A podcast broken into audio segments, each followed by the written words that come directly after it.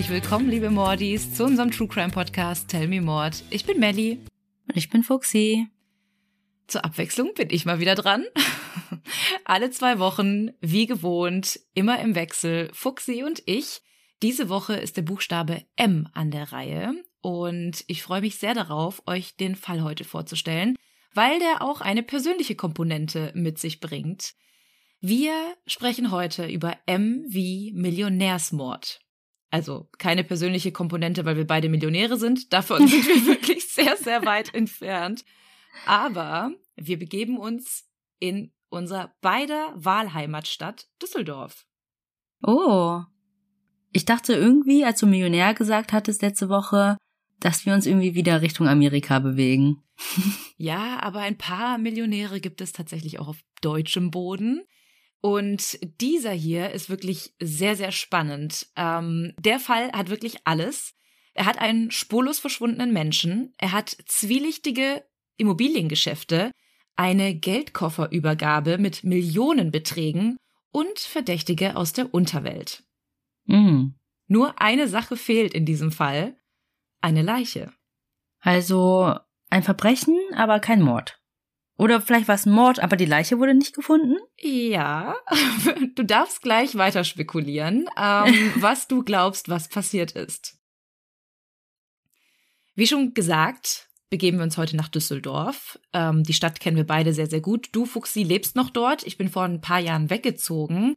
Aber ich lieb's noch immer, am Wochenende über die Rheinuferpromenade zu laufen, den Wind am Rhein zu spüren, die Menschen am Paradiesstrand baden zu sehen und durch die Altstadt zu schlendern und mich vom Vibe der längsten Theke Deutschlands mitreißen zu lassen. Aber eine Sache habe ich jetzt nicht erwähnt. An was denkst du noch, wenn du an Düsseldorf denkst? An den Rheinturm? Ja. An die Kö. Ja, genau. Ein sehr, sehr wichtiges Thema wird nämlich die Königsallee heute in Düsseldorf sein. Viele denken tatsächlich nicht daran, dass man in Düsseldorf eine solche Luxuseinkaufsstraße findet. Tatsächlich gehört die Kö zu einer der führenden Luxuseinkaufsstraßen Europas. Sie wird in einem Atemzug mit dem Kohlmarkt in Wien genannt, der Bahnhofsstraße in Zürich oder der Via Condotti in Rom. Die Königsallee liegt östlich der Düsseldorfer Eilstadt und Karlstadt und wurde, nachdem der Friede von Luneville im Jahr 1801 geschlossen wurde, geschaffen. In den Jahren 1802 bis 1804 ersetzten der Hofbaumeister Caspar Anton Huschberger, der Hofgärtner Maximilian Friedrich Weihe und der Wasserbaumeister Wilhelm Gottlieb Bauer die kaputten Festungsbauwerke durch einen Stadtgraben. Und dieser Stadtgraben fließt in der Mitte der Königsallee. Der Stadtgraben ist quasi auch das Zentrum der Kö. Ja, da machen immer alle Fotos von der einen Seite, wenn da die Lichter hängen oder so. Ja, genau, genau. Der Stadtgraben ist 30 Meter breit, 5 Meter tief und, was mir gar nicht so bewusst war, aber fast ein Kilometer lang. Hm. Das Wasser wird dabei aus einem Nebenarm des Rheins gespeist, aber nicht einfach irgendwie über einen lahmen Brunnen, sondern auch hier mit ganz viel Effekt. Und das ist auch eine Sache, die ist mir erst aufgefallen, nachdem ich diesen Fall recherchiert habe. Ich habe nämlich noch nie auf diesen Brunnen geachtet. Kennst du den Brunnen am Stadtgraben mit dem griechischen Meeresgott Triton? Meinst du diesen großen Brunnen vom Steigenberger Hotel ganz am Anfang oder dieses goldene Ding da? Das ist quasi im Stadtgraben selber drin. Also unten unter Ach, dieser Brücke. Diese Figur. Genau, ja. Ja, ja, ja, doch, doch, Ja. doch, doch, die kenne ich. Das ist mir bewusst noch nie so aufgefallen. Auf jeden Fall zeigt dieser Brunnen Triton, der einen riesigen Fisch in Schach hält und aus diesem Fisch, also der hat ein aufgesperrtes Maul und aus diesem Fisch spritzt unermüdlich im weiten Bogen eine Wasserfontäne heraus. Auf jeden Fall alles in allem eine sehr beeindruckende Bildhauerarbeit. Und die ganze Anlage ist außerdem denkmalgeschützt. Rechts und links, neben dem Stadtgraben, gibt es breite Gehwege, die zum Umherspazieren einladen. Ich kann direkt empfehlen, nicht an einem Samstag da entlang zu laufen, denn es ist wirklich die Hölle. Egal, ob es zwei oder, wie in dem Fall, sogar vier Gehwege gibt, es ist samstags immer voll. Hm. An der Ostseite der Kö befinden sich diverse Edelmarken, Gucci, Armani, Chanel, also alles, was das Luxusherz begehrt. Und auf der Westseite sind eher Bankhäuser. Diese Seite wird auch als Bankenseite oder stille Seite bezeichnet. Fast durchgehend kommt die Kö dabei auf 87 Meter Breite und ist damit nicht nur eine der teuersten Straßen Deutschlands, sondern gilt auch als die breiteste Straße. Und wenn wir schon beim Thema teuer sind, wer darüber nachdenkt, in der Kö eine Immobilie zu erwerben, der muss definitiv über das nötige Kleingeld verfügen. Vor ein paar Jahren lag nämlich hier der Quadratmeterpreis bei 17.500 Euro. also es ist quasi unmöglich, sich dort was zu leisten. Wer meint aber da was mieten zu müssen, wie diverse Schönheitschirurgen, die sich dort angesiedelt haben oder Anwälte, die müssen auch ganz schön tief in die Tasche greifen. Denn nach einer Erhebung der IHK vom April 2020 liegt der Quadratmeterpreis dort bei 250 bis 300 Euro plus Nebenkosten. Hm. Für den heutigen Fall begeben wir uns aber auf die Ostseite zu den Hausnummern 76 und 78. Liebe Mordis, wir haben heute einen ganz besonderen Werbepartner für euch, denn heute könnt ihr nicht nur mit unserem Code sparen, sondern ihr spart mit jeder einzelnen Bestellung automatisch. Es geht heute um Motatos. Vielleicht hat der eine oder andere bereits von ihnen gehört, denn Motatos rettet Lebensmittel, die es aufgrund von Überproduktion zum Beispiel oder Saisonalität oder von zu kurzem oder teils überschrittenem MHD nicht in den regulären Handel geschafft hätten.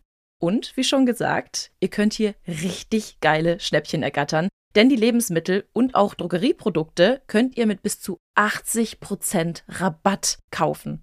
Und wir mussten natürlich auch zuschlagen und haben heute unsere Box zugeschickt bekommen, die wir gemeinsam mit euch auspacken wollen. Ich hole es mal ganz kurz. Oh. oh Mann, das ist ganz schön schwer. Ja, ich weiß auch, was wir uns bestellt haben, dass es so schwer ist. Wir haben uns hauptsächlich für Sachen entschieden, die wir ohnehin im Alltag gebrauchen können. Zum Beispiel hier, Melli, schau mal. Unser beider Lieblingsmilchersatz. Die Alpro Not Milk im Achterpack für gerade einmal 16,79 Euro mit 30% Rabatt. Der Normalpreis wäre 23,92 Euro. Wir haben damit also über 7 Euro gespart. Ich liebe diese Hafermilch einfach so sehr. Ich packe die in alles rein. In meinen Kaffee, in meinen Müsli. Also mega, mega geil. Aber, Moment, ich muss mal gucken, was wir hier noch haben. Eieiei. Oh, ich habe hier noch was ganz Leckeres. Da mussten wir sofort zuschlagen, als wir das gesehen haben. Nämlich haben wir uns Bio-Edamame Fettuccine bestellt, die regulär 4 Euro pro Packung kosten würden. Also finde ich persönlich ziemlich teuer und mache immer einen großen Bogen darum, weil ich die einfach so gerne mag, aber es nicht einsehe, so viel Geld auszugeben. Aber bei Motatos gab es ganze 68% Rabatt. Also wie krass bitte. Und wir haben gerade mal 1,29 Euro bezahlt. Ja, total. Meistens hat mich hier wirklich der Preis vor einem Kauf abgeschreckt. Ich schaue aber mal weiter, was wir noch so haben. Oha, hier mein Daily Allrounder, der Express Benz Vollkorn Naturreis, den ich fürs Mittagessen gerne schnell in die Mikrowelle packe. Den haben wir hier für 35% weniger ergattern können. Den liebe ich auch so sehr. Ich nehme mir den wirklich fast jede Woche mit auf die Arbeit ins Büro, wenn es einfach mal schnell gehen muss in der Mittagspause. Und guck mal, Fuxi, ich habe mich hier besonders drauf gefreut. Das sind Gemüsechips. Da kosten zwei Packungen gerade nur 2,38 Euro. Und ich würde sagen, der nächste Filmabend kann kommen. Und wahrscheinlich wird es mal wieder eine True Crime Doku. Sehr wahrscheinlich. Aber für mich darf es bei einem Filmeabend auch gerne mal süß sein. Dafür habe ich mir erstmal 21% reduzierte Oreos bestellt. Du schwörst ja auf Oreos, denn die sind ja sogar vegan. Genau. Und ich muss gerade ein bisschen schmunzeln, denn ein Unboxing in einem Podcast ist wirklich ziemlich dumm. Aber Lebensmittel verschwenden ist noch viel dümmer, Leute.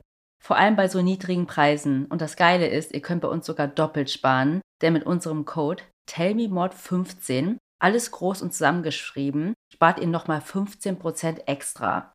Dieser Code ist gültig bis zum 31.03.2024 und alle weiteren Infos und Links zur Website findet ihr wie immer in unseren Show Notes. Und wir schauen jetzt einfach mal weiter, was wir noch so alles Leckeres in unserer Box finden können.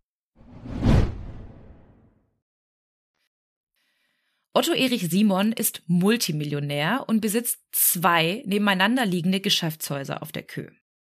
1963 erbt er nämlich die Königsallee Nummer 76 und 78. Zu diesem Zeitpunkt wusste aber keiner, wie sich die Kö einmal entwickeln würde. Also sie war zwar damals auch schon eine Einkaufsstraße, aber es war noch nicht dieser Luxus dort. Vor allem liegen diese beiden Häuser wirklich komplett zentral auf der Luxuseinkaufsstraße. 1991 werden diese beiden Immobilien auf einen Marktwert von 100 Millionen D-Mark geschätzt. Das eine Gebäude stammt aus der Zeit des Zweiten Weltkriegs und beinhaltete damals einen Teppichladen. Das andere Gebäude war ein sehr trister Bau, in welchem sich das Auktionshaus Anthony befand. Beide Immobilien galten nicht als besonders schön und wären von einem anderen Besitzer mit Sicherheit über kurz oder lang abgerissen worden und durch was Neueres, Besseres ersetzt worden. Aber nicht von Simon. Simon gilt als Multimillionär, der als Weinhändler mit schickem Weincafé an der Kö sich eine goldene Nase verdient haben soll. In den 90er Jahren weiß aber keiner so richtig, was er noch macht. Ob er wirklich noch flüssiges Kapital besitzt oder ob er eigentlich schon längst pleite ist, abgesehen von seinen zwei Millionen schweren Immobilien. Denn obwohl er zwei solche teuren Häuser mitten auf der Kö besitzt, macht nichts den Anschein an ihm, als würde er irgendwie in Geld schwimmen. Er selbst soll in einem der beiden Häuser die oberste Etage privat bewohnt haben. Und das komplett allein und ohne jeglichen Luxus. Angeblich soll er sogar auf einem Matratzenlager geschlafen haben und gar nicht in einem richtigen Bett. Es hatte alles eher was von einem Obdachlosenheim als von einer Wohnung. Sein einziger Luxus, den er sich gönnt, war es, zum Frühstück in eines der Cafés in der Nähe zu spazieren und gelegentlich Fernreisen zu machen. Seine Reisen machte er allerdings immer allein und ausschließlich mit dem supergünstigen Seniorenticket. Er hatte kaum Freunde oder Bekannte und wohin ihn seine Reisen verschlugen, wusste keiner so genau. Ursprünglich entstammte er aus einer Winzerfamilie aus Lösnich an der Mosel wo auch seine einzigen Verwandten lebten, die er hatte. Er ist nämlich nicht verheiratet, hat keine Kinder und hat nur einen Bruder und einen Neffen, welche noch immer an der Mosel leben. Aber auch zu ihnen pflegte er keinen Kontakt. Er soll einmal gesagt haben, dass sie nur an sein Geld wollen und er deshalb den Kontakt mit ihnen abgebrochen hat. Nach diesen ganzen Jahren, in denen Otto Erich Simon alleine lebt, hat er auch die ein oder andere Macke entwickelt. Zumindest, wenn man dem ganzen Tratsch auf der Kö glauben darf. Es gibt nicht nur das Gerücht, dass er auf seinem Matratzenlager kampiert, sondern auch, dass er gelegentlich paranoide Episoden hat. Wenn er dann gerade in einer solcher Episoden steckt, soll er schon mal öfter nachts im Treppenhaus der Nummer 78 herumsitzen, weil er Angst vor Einbrechern hatte. Dabei ist er dann nur mit seinem Schlafanzug bekleidet und einem Gewehr auf den Knien. Aber dadurch, dass er jeden Tag seine Spaziergänge zu Café macht, gehört er irgendwie schon zu der Kö. Also er ist definitiv ein bekanntes Gesicht. Man kennt ihn. Man weiß, dass ihm die Häuser gehören. Man weiß auch, dass er einfach ein bisschen seltsam ist oder schrullig ist, aber man unterhält sich trotzdem gelegentlich mit ihm auf der Straße. Er ist schlank und hochgewachsen und immer sehr elegant gekleidet. Man sieht ihn häufig mit einem hellen Trenchcoat, einem altmodischen Hut und einer Zeitung unterm Arm auf einem der vier breiten Gehwege der Kö entlang flanieren. Aber immer alleine, ne? Immer alleine. Und obwohl man ihn so regelmäßig sieht, weiß man relativ wenig über ihn. Er führt ein sehr, sehr unauffälliges, fast unscheinbares Leben. Zumindest im Vergleich auch zu den anderen Leuten, die dort auf der Kö leben, die sich dort eine Wohnung leisten können. Er ist keiner der Menschen, die Haushälter haben oder einen Chauffeur, sondern er bestellt regelmäßig seine Lebensmittel im Reformhaus und seine Augentropfen in der Apotheke und holt beides regelmäßig ab. Das sind so seine wöchentlichen Dates, die er hat, sozusagen. Also da weiß man, da kommt er jede Woche hin, er holt jede Woche seine Lebensmittel und jede Woche seine Augentropfen. Und das soll später tatsächlich auch noch auffallen. Was würdest du sagen, Fuxi? Wie wirkt Otto Erich Simon jetzt auf dich? Ja, wie ich schon gesagt habe, der ist die ganze Zeit alleine unterwegs, scheint jetzt nicht so das große soziale Umfeld zu haben. Du sagst ja, er hat sich jetzt nicht so den Luxus gegönnt, Aber er kleidet sich auf jeden Fall so, geht jeden Tag ins Café, flaniert da rum, dass ihm die Außenwirkung vielleicht schon wichtig war, aber halt ähm, in seiner Wohnung, da ist ja dann keiner, da steckt er kein Geld rein, weil da lädt auch niemanden hinein. Mhm, ja, genau, in, in so eine ähnliche Richtung geht's. Ist also einfach ein bisschen komisch, aber was viele über ihn sagen, und das sagst du schon richtig, die Außenwahrnehmung ist ihm irgendwie wichtig, also er will sich schon präsentieren, aber er ist auch ein fürchterlicher Geizkragen. Eine ehemalige Lebensgefährtin beschreibt ihn als geizig wie Dagobert Duck. also ich glaube, das ist relativ passend.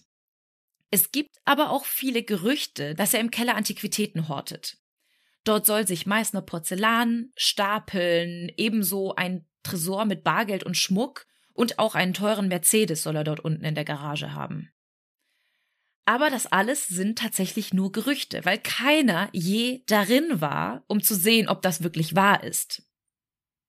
Und um beim Thema geizig zu bleiben, du hast ja vorhin schon richtig gesagt, in seine Wohnung hat er nicht wirklich was investiert.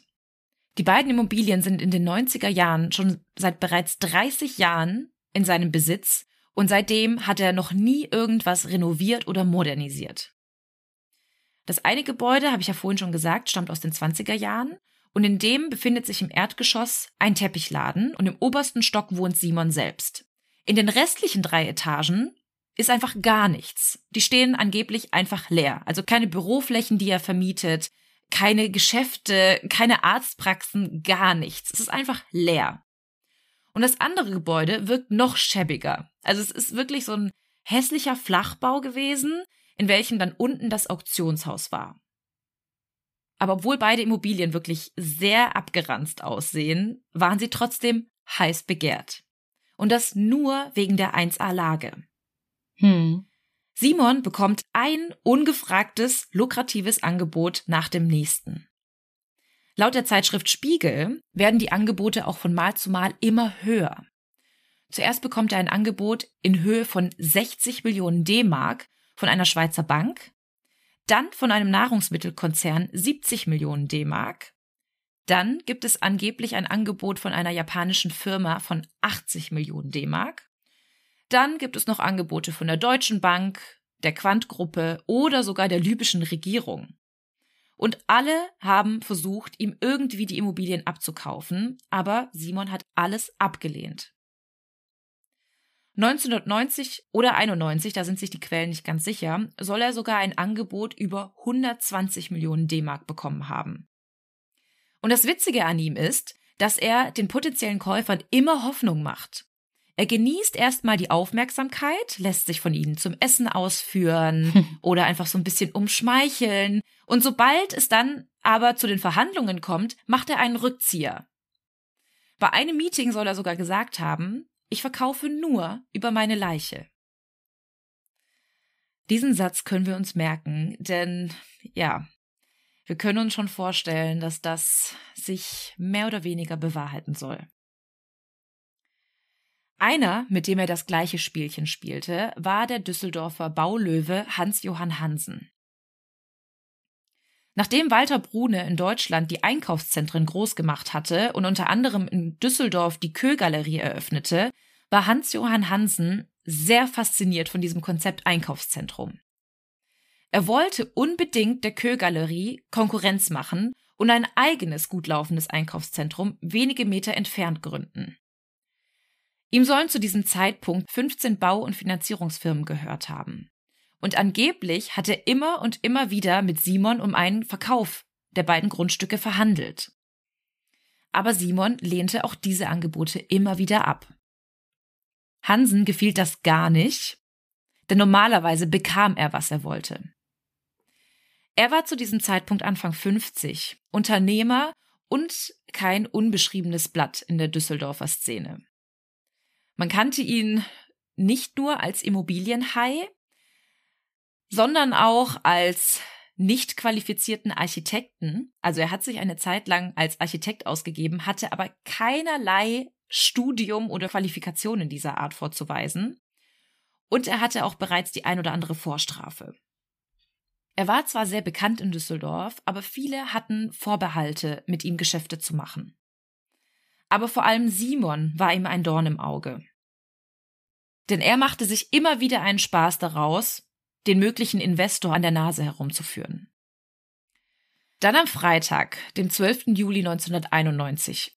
Vielleicht war es auch Samstag, der 13. Juli, da sind sich die Quellen uneinig, sieht ihn seine Ärztin angeblich bei einem seiner üblichen Kö-Spaziergänge. Das ist dann das letzte Mal, dass irgendjemand Otto Erich Simon zu Gesicht bekommt. Seit diesem Tag gilt er nämlich als vermisst. Anfangs fällt sein Verschwinden überhaupt nicht auf. Ich habe ja schon erzählt, er hatte keine Freunde, er hatte keine Familie, er hatte keine regelmäßigen Verabredungen, also auch in den Cafés war er immer allein und wechselte diese auch. Also er war nie im selben Café. Hm. Und er ist häufiger auch einfach so für ein paar Tage verschwunden, ist auf Reisen gegangen und hat niemandem davon erzählt und kam plötzlich einfach wieder, nachdem er in Südafrika war oder so. Mhm. Es fällt zwar auf, dass er im Reformhaus seine Lebensmittel nicht abholt, die er vorbestellt hat, und auch seine Augentropfen liegen bleiben, aber es macht sich erstmal keiner große Sorgen darum. Man dachte sich einfach, er hat's vergessen oder er ist einfach gerade wieder auf seiner üblichen Reisen unterwegs. Aber dann, zehn Tage später, taucht plötzlich Hansen auf mit einem angeblich unterzeichneten Kaufvertrag. Simon soll tatsächlich an ihn verkauft haben. Hm. Das Krasse ist ja, dass Simon immer wieder abgelehnt hat und sehr, sehr hohe Angebote auch von anderen Investoren bekommen hat. Und auch von Hansen waren seine früheren Angebote schon deutlich lukrativer. Denn jetzt soll Hans-Johann Hansen scheinbar für den mickrigen Preis von 30 Millionen D-Mark Simon die beiden Immobilien abgekauft haben. Diese Informationen werden am 14. September bekannt, als in der Düsseldorfer Ausgabe der Bild-Zeitung ein Artikel erscheint. Zu diesem Zeitpunkt ist Otto Erich Simon seit neun Wochen verschwunden. Der Informant der Bild-Zeitung ist ein Düsseldorfer Rechtsanwalt namens Rainer Heinz Klingler. Dieser behauptet, dass Simon die beiden Häuser an der Kö an die Schweizer Immobilienagentur Plankontrakt AG im Kanton Glarus verkauft haben soll ebenfalls für 30 Millionen D-Mark in Bar, verpackt in einem braunen 45 Kilo schweren Reisekoffer. Simon soll sich laut Angaben des Informants den Koffer geschnappt haben und ohne weitere Informationen aus dem Staub gemacht haben. Das war natürlich ein gefundenes Fressen für die Bildzeitung und für sie war er nur noch der komische Opa von der Kö, der jetzt mit Anfang 70 und einem Koffer voller Geld nochmal irgendwo ein neues Leben anfängt. Aber so begeistert wie die Bild waren nicht alle. Vor allem die Menschen nicht, die Simon schon seit mehreren Jahren kannten. Sie wussten ja, dass er bereits Angebote in vielfacher Höhe bekommen hatte. Und dass er jetzt für einen Bruchteil verkauft haben soll, das konnten sich die Leute einfach nicht vorstellen. Vor allem, was war bitte diese Plankontrakt AG aus der Schweiz? Und warum hat Hans-Johann Hansen behauptet, er habe die Häuser gekauft? Der ist ja zehn Tage danach einfach mit einem unterschriebenen Kaufvertrag durch die Gegend gelaufen und hat gesagt, mir gehören die Immobilien jetzt. Er erzählte gleichzeitig auch jedem, dass er jetzt ein riesiges Projekt plane und einen regelrechten Luxustempel errichten wollte, der den Rest der Kö in den Schatten stellen sollte. Die Pläne habe er bereits ganz im Geheimen in den USA zeichnen und von Hand sogar einfärben lassen, damit ja nichts durchsickert. Und bevor irgendwer irgendwas sagen konnte, war Hansen schon dabei, die beiden Häuser an der Kö entrümpeln zu lassen und den Abriss vorzubereiten.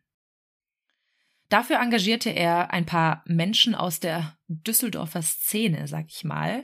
Darunter war ein Ex-Amateurboxer, der eher, ich sag mal, in die Türsteher-Szene gehörte und dieser hatte auch einige Freunde, die ihm dabei halfen, die Immobilien zu entrümpeln. Ich finde das ja trotzdem komisch. Auch wenn du verkaufst und selber drin wohnst, musst du ja noch ausziehen. Und warum muss dann wer anders das entrümpeln? Ja, genau das ist es. Und das denken sich aber auch die Entrümpler selber. Also als sie dann dort hingehen und anfangen, die Wohnung leer zu räumen, bemerken sie die ein oder andere Utensilie, die Simon mit Sicherheit gebraucht hätte, wenn er plötzlich einfach so die Biege machen wollte. Unter anderem lag da nämlich noch sein Reisepass, sein Scheckkartenheft, seine ganzen Klamotten, sein Reisekoffer, also all das, was du normalerweise mitnehmen würdest, wenn du verschwindest. Mhm. Ja.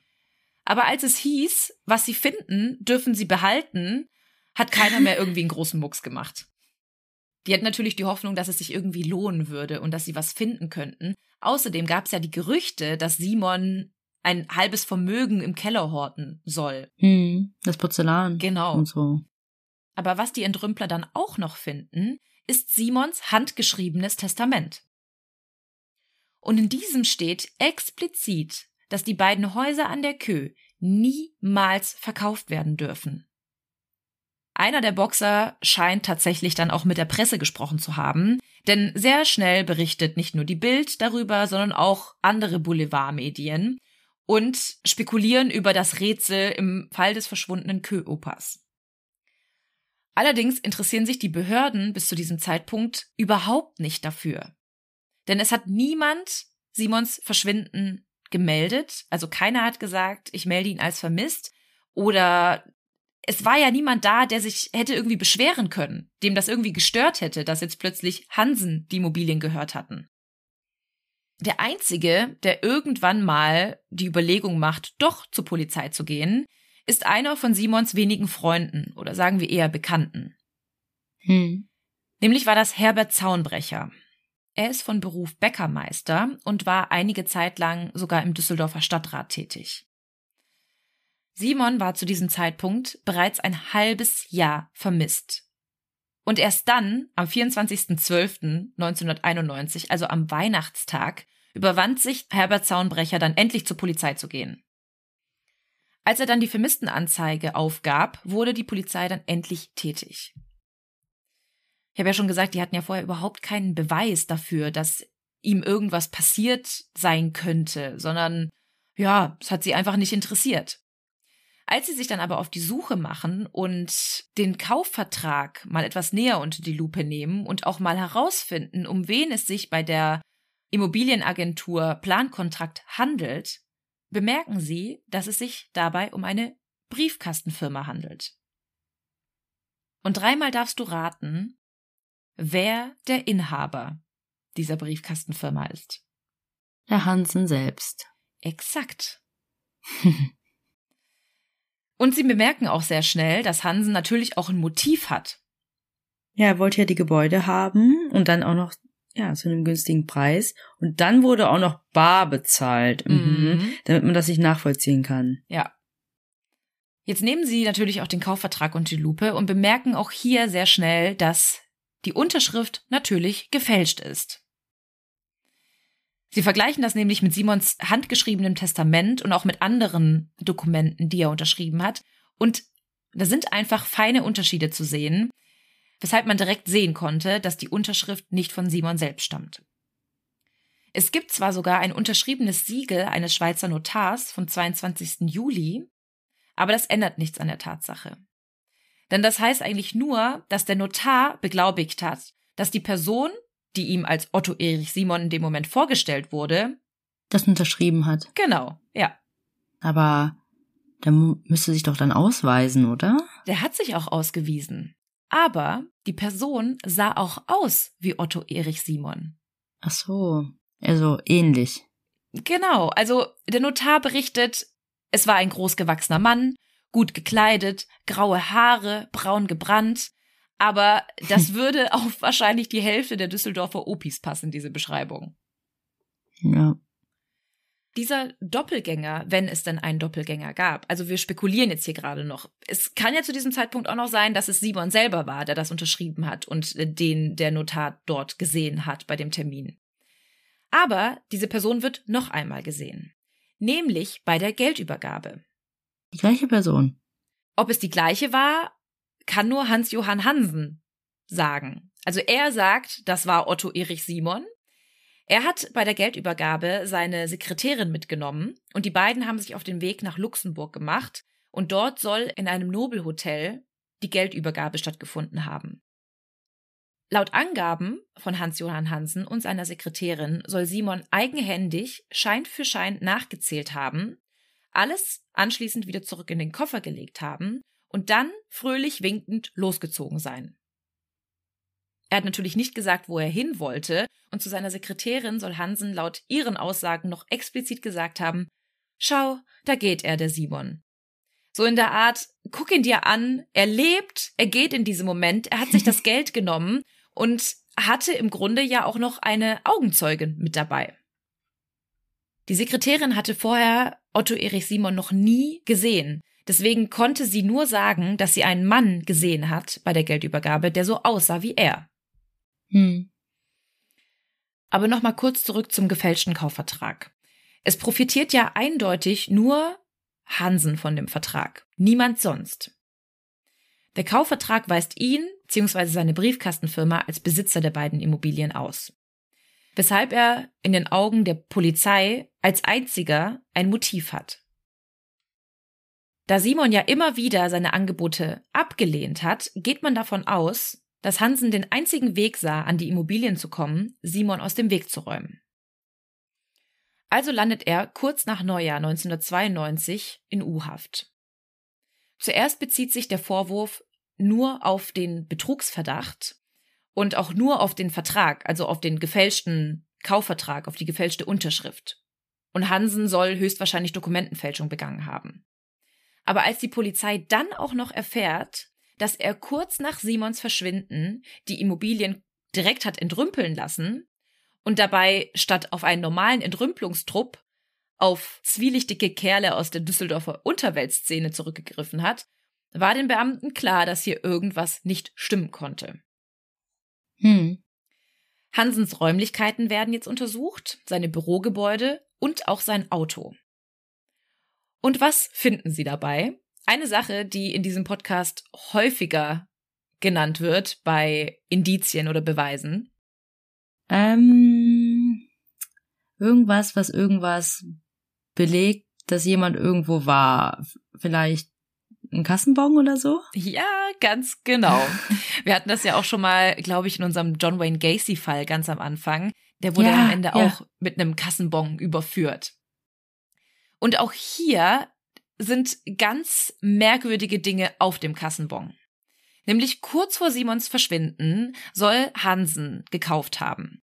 Eine Betonsäge, Plastiksäcke, drei verschiedene Paar Arbeitshandschuhe, eine Hacke, einen Spaten, außerdem eine Schubkarre und eine Betongießkanne er ist doch so ein Immobilienmensch. Äh, der hat doch bestimmt irgendwas äh, für eine Baustelle gekauft und hat natürlich keine Mitarbeiter, Nein, die das hätten kaufen können. Natürlich nicht. Nein. Also entweder fing er plötzlich an, selbst seinen Garten umzugestalten, oder ähm, ja, der Einkauf war höchst verdächtig. Aber auch hier denke ich mir, der ist doch nicht so warum blöd. Warum muss er das selber machen? Ja, warum muss ja. er das selber machen und warum alles im gleichen Laden kaufen? Und das letzte, wieso den Kassenbon aufbewahren? Das ist wirklich das Dümmste, was du machen kannst. Hm. Aber trotzdem verdächtig. Zumindest sehen das die Ermittler und der Staatsanwalt so. Sie befürchten, dass Simons Leiche in Müllsäcke gepackt und in Beton gegossen wurde.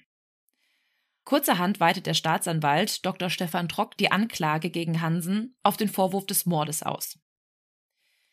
Bei weiteren Ermittlungen kam dann heraus, dass Hansen kurz nach Simons Verschwinden auch noch die komplette Innenausstattung von seinem schwarzen Jeep Wrangler ausgetauscht hatte. Hm. Wegen forensischen Beweisen. Das denken auch die Ermittler. Er behauptet, dass ein anonymer Attentäter, nenne ich ihn mal, seine Fensterscheibe eingeschlagen haben soll und in seinen Wagen stinkende Buttersäure gegossen hat. Buttersäure stinkt wie faule Eier und ist sehr, sehr schwer rauszukriegen und du kriegst diesen Gestank eigentlich nur raus, indem du alles erneuerst. Also anders geht das im Grunde gar nicht. Mhm. Aber es konnte herausgefunden werden, dass die Scheibe, die angeblich eingeschlagen wurde, noch die Originalscheibe war. Also dass hm. die quasi schon seit der Produktion darin war. Eventuell hat Hansen die Buttersäure genutzt, um, wie du sagst, die forensischen Beweise oder auch die Gerüche einfach zu verdecken. Denn Leichenspürhunde konnten ja riechen, wenn sich in dem Auto eine Leiche befunden haben könnte. Und mit der Buttersäure wird das quasi überdeckt. Hm. Gleich kommen wieder irgendwelche Insekten. Nein, zum Glück diesmal nicht. Der Oberstaatsanwalt ist sich jetzt sicher, dass Hansen den Mord von langer Hand geplant hat, denn außer ihm hatte keiner ein Motiv, zumindest konnten sie niemanden ermitteln. Die anderen Käufer, mm. die anderen Interessenten. Die libysche Regierung vielleicht doch. Ja. Aber es gibt ein Problem. Es gibt keine Beweise und damit auch keine hm. stichhaltigen Beweise. Also man weiß gar nicht, ob es wirklich einen Mord gab, ob es wirklich einen Toten gibt. Anfang 1994, zweieinhalb Jahre nach Simons Verschwinden, beginnt dann vor dem Düsseldorfer Schwurgericht ein absoluter Mammut-Indizienprozess. Die Anklage hatte im Grunde nichts. Sie hatten keinen Tatort, sie hatten keinen belegbaren Tathergang, sie hatten keine Leiche, kaum Beweise, keine Zeugen, es gab nur eine Theorie. Hm. Laut Staatsanwaltschaft soll Hansen den Toten in seinem Jeep transportiert und dann entweder selbst oder durch Handlanger irgendwo einbetoniert oder zumindest vergraben haben. Und dafür hat er sich natürlich diese diversen Werkzeuge im Baumarkt gekauft und den Geruch im Auto mit Buttersäure kaschiert, um eine Ausrede auch dafür zu haben, die ganze Innenverkleidung auszutauschen. Hansens Verteidiger Rüdiger Becker fordert aber gleich zu Beginn die Einstellung des Verfahrens aus Mangel an Beweisen. Denn, wie schon vorhin gesagt, es gibt ja nicht mal den Hinweis darauf, dass Otto Erich Simon tatsächlich tot ist. Hansen verweigert vor Gericht die Aussage. Der Prozess dauert 135 Sitzungen und es werden über 205 Zeugen geladen und gehört. Dabei ist von Köschikaria über Sachverständige alles mit dabei und trotzdem gibt es keine relevanten Ergebnisse. Der Prozess dauert zwei Jahre lang und in der Zwischenzeit sitzt Hansen in U-Haft. Man merkt vor Gericht, also ganz viele Gerichtsreporter sprechen auch später darüber, wie sie Hansen vor Gericht wahrnehmen. Anfangs war er noch der coole Düsseldorfer Geschäftsmann, bisschen grob, immer top gekleidet, aber von Gerichtstag zu Gerichtstag sagt er immer mehr in sich zusammen, wird immer ruhiger und immer apathischer. Er wirkt so, als würde er gar nicht mehr mitkriegen, was vor Gericht vor sich geht. Hm. Von medizinischen Gutachtern wird ihm dann schließlich eine Depression diagnostiziert, weshalb er aus der U-Haft in eine Klinik überliefert wird. Teilweise muss das Gericht sogar in der Klinik selbst tagen, weil Hansen gar nicht mehr vor Gericht erscheinen kann. Und nach zwei Jahren fruchtlosen Indizienprozess legt die Kammer das Verfahren schließlich zu den Akten. Also es wird quasi pausiert, bis es Hansen irgendwann besser geht, aber das passiert erstmal nicht. Es gibt Gerüchte, dass Hansen nur vor Gericht so tut, als wäre er depressiv. In Wirklichkeit soll er immer noch gesund gewesen sein. Er wird jedenfalls erstmal aus der U-Haft entlassen und bleibt unter medizinischer Aufsicht. Otto Erich Simon ist zu diesem Zeitpunkt seit genau fünf Jahren verschwunden. Weitere fünf Jahre später, Anfang 2002, wurde das Verfahren dann gegen Hansen endgültig eingestellt. Er gilt scheinbar auf Dauer als haft- und verhandlungsunfähig. 17 Jahre später, im Frühjahr 2008, ist nicht nur Simon noch immer verschwunden, sondern auch seine beiden Immobilien auf der Kö. Die beiden Häuser 76 und 78 sind mittlerweile abgerissen worden und neue Bauten an deren Stelle errichtet. Die Modelabels Esprit und H&M waren bis 2020 dort zu finden. Denn nachdem Simon für tot erklärt wurde, erbte sein Neffe Manfred Simon den gesamten Besitz. Also er wurde für tot erklärt, als das Verfahren eingestellt wurde oder vorher schon? Vorher schon. Nee. Also 1997 ja? wurde er für tot erklärt. Hm? Und 2002 wurde das Verfahren dann endgültig eingestellt. Okay. Sein Neffe hat das gerichtlich erwirkt, dass er für tot erklärt wird. Hm, also, gib mir mein Geld. Mhm. Ja, wenn man aber so drüber nachdenkt, dann hätte ja der Neffe auch mehr oder weniger ein Motiv gehabt, ja. Simon aus dem Weg zu räumen. Weil ja der Simon den Kontakt abgebrochen hat, weil er das Gefühl hatte, die wollten dann sein Geld. Genau. Genau, aber dafür konnten nie Beweise gefunden werden. Ja, die hatten ja nicht so ein gefälschtes Testament oder so. Mhm, so genau. wie der andere ähm, den, Den gef- gefälschten Kaufvertrag hatte. Exakt. Ja. Nachdem Otto Erich Simon nie diese Grundstücke verkaufen wollte, also über Jahrzehnte alles abgelehnt hatte, verkaufte sein Neffe Anfang der Nullerjahre beide Häuser mitsamt den Grundstücken. Dreimal darfst du raten, wie viel Kohle er dafür eingesackt hat. Mm, Wie viel waren die nochmal wert? Ähm, da vor 10 oder 30 Millionen hast du gesagt, ne? Also 30 Millionen hat Hansen dafür bar bezahlt, aber seine Angebote, die er vorher bekommen hat, gingen zwischen 60 und 120 Millionen D-Mark. Das ist bestimmt noch wertvoller geworden. Also vielleicht boah, mehrere hundert Millionen. Ja, nicht ganz so viel. Aber man muss jetzt bedenken, wir haben ja die Währungsreform gehabt. Also jetzt sind es nicht mehr D-Mark, sondern Ach Euro. ja, das war mal, oh Gott, ja. Genau. Und sein Neffe bekommt dafür zwischen 70 und 90 Millionen Euro, Hm, Trotzdem. was ja das Doppelte an D-Mark wäre. Also es ist krass. Ja. Ich habe noch in D-Mark gerechnet. Im Corona-Jahr geht dann die Esprit-Filiale in die Insolvenz und H&M Mhm. wird von Zalando verdrängt. Und 2021 Das Outlet, ne? Genau. Entsteht auf der Kö 7678, also in beiden Immobilien, das größte Zalando-Outlet Deutschlands. War ich letztens drin, fand ich jetzt nicht so spektakulär, aber ja, muss man gesagt haben. Ja, ich find's nie so spektakulär. Also auch TK Maxx nicht. Sorry, ich will jetzt irgendwie keine Marken runtermachen oder Läden. Es ist einfach alles so, so ein Durcheinander. Mhm. Ja, ich kann da auch nicht entspannt gucken. Also ich glaube, wenn man da irgendwie morgens hingeht, wenn noch kein Mensch da war, dann ist es noch in Ordnung. Und ich habe auch schon von super vielen gehört, die da krass geile Schnäppchen gemacht haben. Letztens auch von einer Arbeitskollegin, die sich eine Designertasche im TK Maxx gekauft hat für 80 Euro, die irgendwie 500 oder 600 Euro wert gewesen wäre. Aber wenn du da an einem Samstagnachmittag Nee. unterwegs bist, Mhm. Nie im Leben. Also man kann sich jetzt schon mal merken, für alle Leute da draußen, die vielleicht gerne Düsseldorf besuchen möchten, tut das oder versucht es irgendwie unter der Woche hinzukriegen. Denn samstags ist es wirklich die Hölle, da durchzulaufen. Ja, am besten noch mit Weihnachtsmarkt. noch Weihnachtsmarkt dazu oder sonst irgendein Event.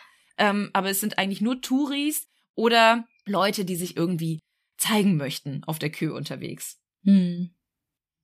Und wie ihr euch wahrscheinlich schon gedacht habt, dieser Fall ist ein Cold Case, denn ein Mord ohne Leiche ist immer ein juristischer Albtraum. Man weiß nicht, ob der Angeklagte wirklich der Täter ist, man weiß nicht, ob es überhaupt einen Täter oder ein Opfer gibt, man weiß nicht, ob es vielleicht, wenn es ein Opfer gäbe, Körperverletzung mit Todesfolge war oder Totschlag oder weiß Gott was. Also es hätte ja auch ein Unfall sein können. Ja. ja. Es bleibt ein Rätsel. Also wäre sein Reisepass weg gewesen, hätte man noch sagen können, okay, der wollte einfach schnell viel Bargeld haben und einfach abhauen. Genau, das könnte man denken, wenn er alles dabei gehabt hätte. Eine Sache habe ich aber noch zu dem Fall gefunden, die ich sehr spannend fand, aber diese Spur hat keiner weiterverfolgt. Nämlich ist 1991 in der Redaktion des Express ein anonymer Brief eingegangen. Gott, Zodiac. Ja, so in der Art. Aber hier keine kryptischen Briefe, sondern nur die Kopien des gefälschten Kaufvertrags und ein weißes Blatt mit einem einzigen Wort darauf. Mord. In Großbuchstaben. Mhm. Man weiß nicht, wer der anonyme Briefeverschicker war. Man weiß nicht, was passiert ist. Und vor allem hat sich auch vor Gericht nie dieser anonyme Briefeschreiber gemeldet. Also 1991, Mhm. ein halbes Jahr nachdem Simon verschwunden war, ging dieser Brief ein und erst 1992 begann ja der Prozess. Also hätte man das ruhig mit einbeziehen können. Genau, oder derjenige hätte sich auch vor Gericht melden können. Mhm. Die Staatsanwaltschaft hat zu diesem Zeitpunkt ja quasi die komplette Kö-Schickeria auf die Zeugenbank geordert und niemand hat irgendwie Andeutungen gemacht, dass er der Briefeschreiber gewesen sein könnte. Und wer weiß, vielleicht lebt Simon ja trotzdem irgendwo seit 1991 mit seinen 30 Millionen D-Mark auf einer einsamen Insel. Inzwischen wäre er zwar über 100 Jahre alt, aber vielleicht hatte er einen gefälschten Pass oder so und ist damit irgendwie verreist. Ja, mit so viel Geld, ne, kannst halt echt auch viel machen. Mhm. Die Frage wäre halt nur, warum sollte er das tun? Er hätte ja auch einfach für 120 Millionen verkaufen können und sich dann aus dem Staub machen können. Ja, aber vielleicht nicht so sag- und klanglos. Mhm. Oder er wollte genau dieses Drama um sich, dieses, diesen Hm. Mythos. Ja, das war der Fall zu dem verschwindenden Kö-Opi und dem Millionärsmord.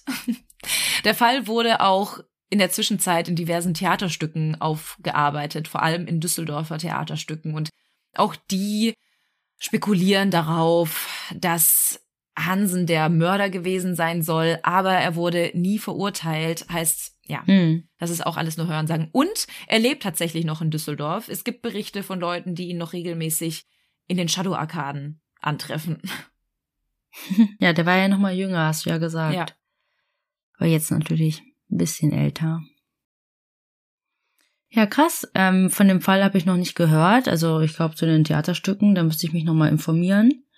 Ähm, aber ja, gibt einige solche Fälle, ne?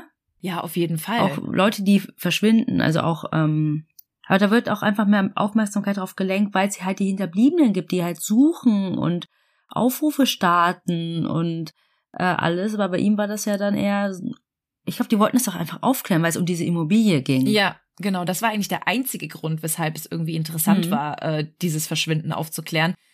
Also, was ich halt auch ein bisschen krass finde, der Bruder und der Neffe, auch wenn du keinen Kontakt mehr zu der Person hegst, dann findest du das doch trotzdem merkwürdig, dass der plötzlich verschwindet und machst dir da doch trotzdem deine Gedanken. Und ich zumindest wäre, egal was passiert, so ein Mensch, der dieses Rätsel lösen wollen würde und das nicht einfach so hinnehmen möchte.